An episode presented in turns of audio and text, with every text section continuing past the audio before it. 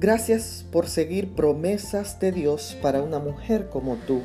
Leemos en Hebreos 11, verso 1, es pues la fe, la certeza de lo que se espera, la convicción de lo que no se ve.